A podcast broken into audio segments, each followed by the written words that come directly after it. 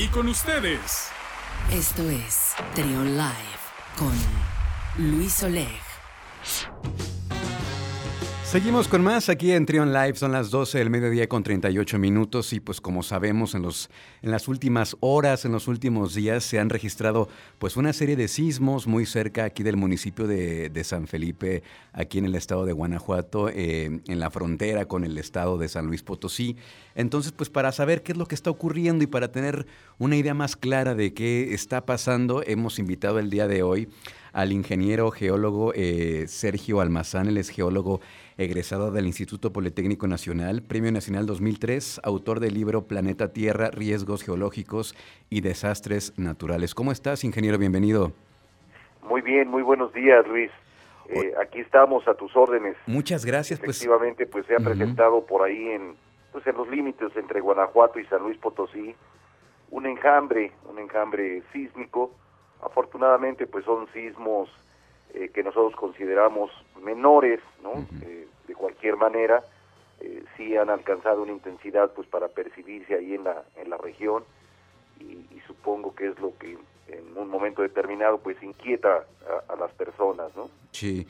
¿Se, sabe alguna razón por la que esté ocurriendo estos sismos en esta región que no es, no es normal que por acá ocurran? sí, efectivamente, este Luis, como tú bien señalas, pues es una zona asísmica, es decir, eh, pueden ocurrir sismos, pero la verdad es que es, es raro, ¿no? Que se produzcan. yo creo que lo primero que hay que recordar es que México, eh, el país en su conjunto, pues es un país sísmico. Eh, ¿Qué quiere decir esto? Pues que es frecuente que ocurran sismos, sobre todo en la costa pacífico. ¿Por qué? Pues porque el, el país eh, lo, conforman cinco placas tectónicas y la interacción de estas cinco placas tectónicas, eh, sobre todo la placa de Cocos eh, y la placa norteamericana, que en la parte pues sur del país están en acción permanente, ¿no? la placa de Cocos, que para ubicarnos es la placa que está encima pues del Pacífico mexicano, eh, subduce a la norteamericana, es decir, se mete por debajo de la norteamericana y eh, es por eso que pues estados como Chiapas, Oaxaca, Guerrero, Michoacán, Jalisco, eh, pues sean sean este estados sísmicos. bien, platico todo esto porque pues esa interacción continua de las placas este, tectónicas, pues en ocasiones van creando tensión eh, este, hacia adentro de las placas, es decir, hacia adentro de la placa eh, norteamericana, y es por eso que de repente pues tenemos sismos en Coahuila o en Nuevo León, este, pues llegamos a tener sismos en Morelos, eh, por supuesto sismos en Guanajuato, en San Luis Potosí. no obstante, cuando estos se producen, no generalmente no producen un enjambre sísmico como el que hemos tenido en la última semana aquí en la región, en la región de Guanajuato. Eh, también hay que recordar que el país este, lo, lo, cruza transversalmente el eje neovolcánico. Y el eje neovolcánico eh, transmexicano pues también eh, produce sismos. ustedes recordarán también que por ahí se tuvo un enjambre sísmico en Uruapan, Michoacán, que hasta la fecha se siguen produciendo algunos sismos.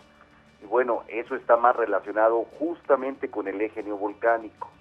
Es decir, eh, hay una actividad al interior de la corteza terrestre en esta zona, eh, pues que está eh, produciendo continuamente el flujo magmático ¿no? en el interior de esto. En todo, este, desde Colima hasta Veracruz, toda esta parte eh, de, nuestro, de nuestro país, pues cruza el, eje neovolcánico. ¿Qué tenemos como resultado? Pues los grandes volcanes que conocemos, ¿no? El volcán de Colima, el, el Ceboruco, el Popocatépetl, el el Pico de Orizaba, en fin, todos estos, el mismo Paricutín.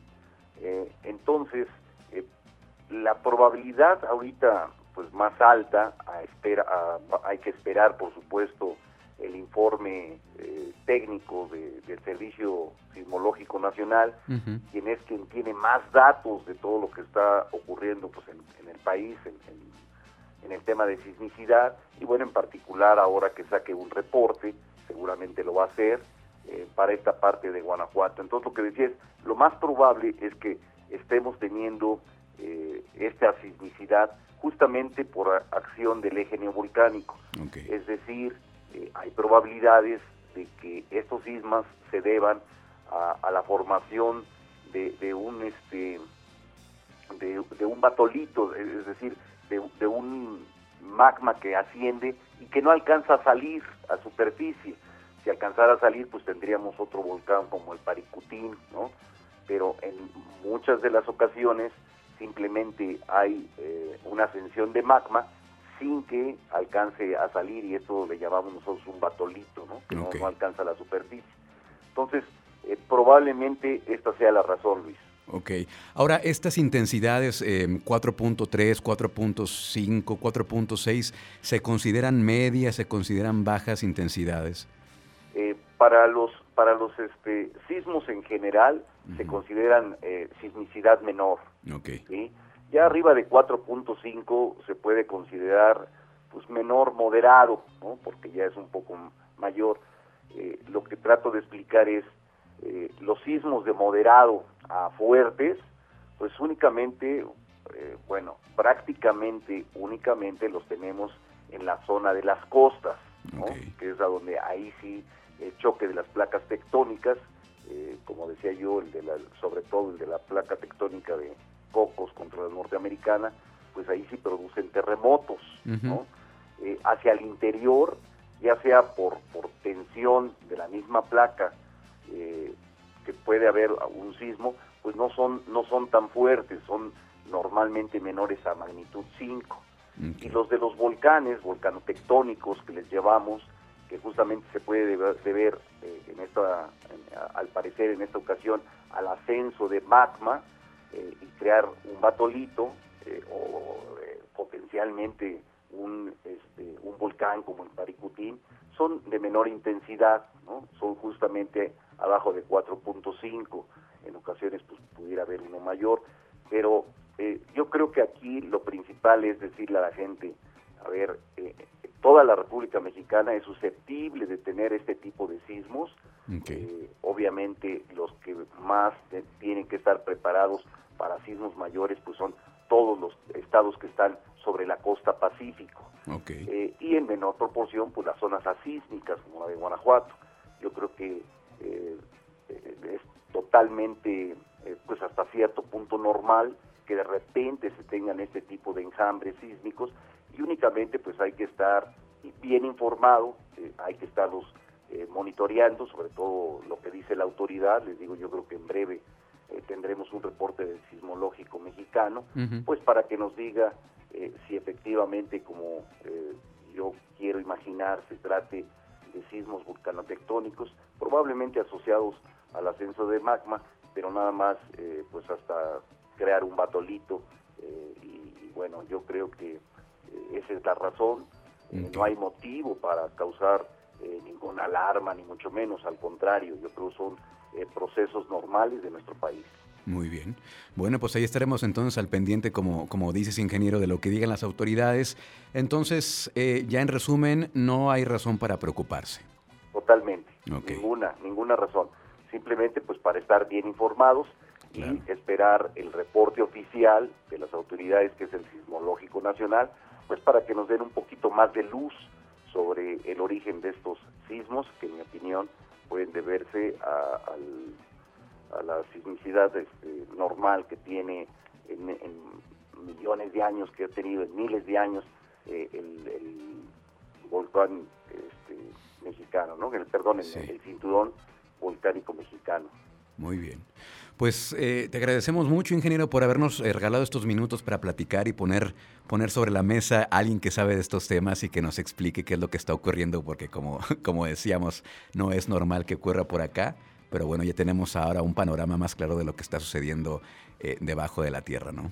Con mucho gusto, y en cuanto salga el, el informe del Sismológico Nacional, si quieren con, eh, lo volvemos a platicar, Claro que sí. pues todavía para estar más seguros de lo que estamos diciendo.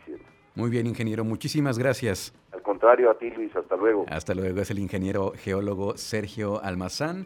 eh, que también lo pueden seguir en, en Twitter, está muy activo en Twitter compartiendo información muy interesante de este y otros temas que tienen que ver pues con, eh, con sismos, eh, con huracanes, con información sobre la Tierra. Lo pueden seguir, eh, lo pueden encontrar como arroba chematierra, es la, es la cuenta de Twitter, arroba chematierra, y su página chematierra.mx. Escucha, escucha, Trión, sé diferente.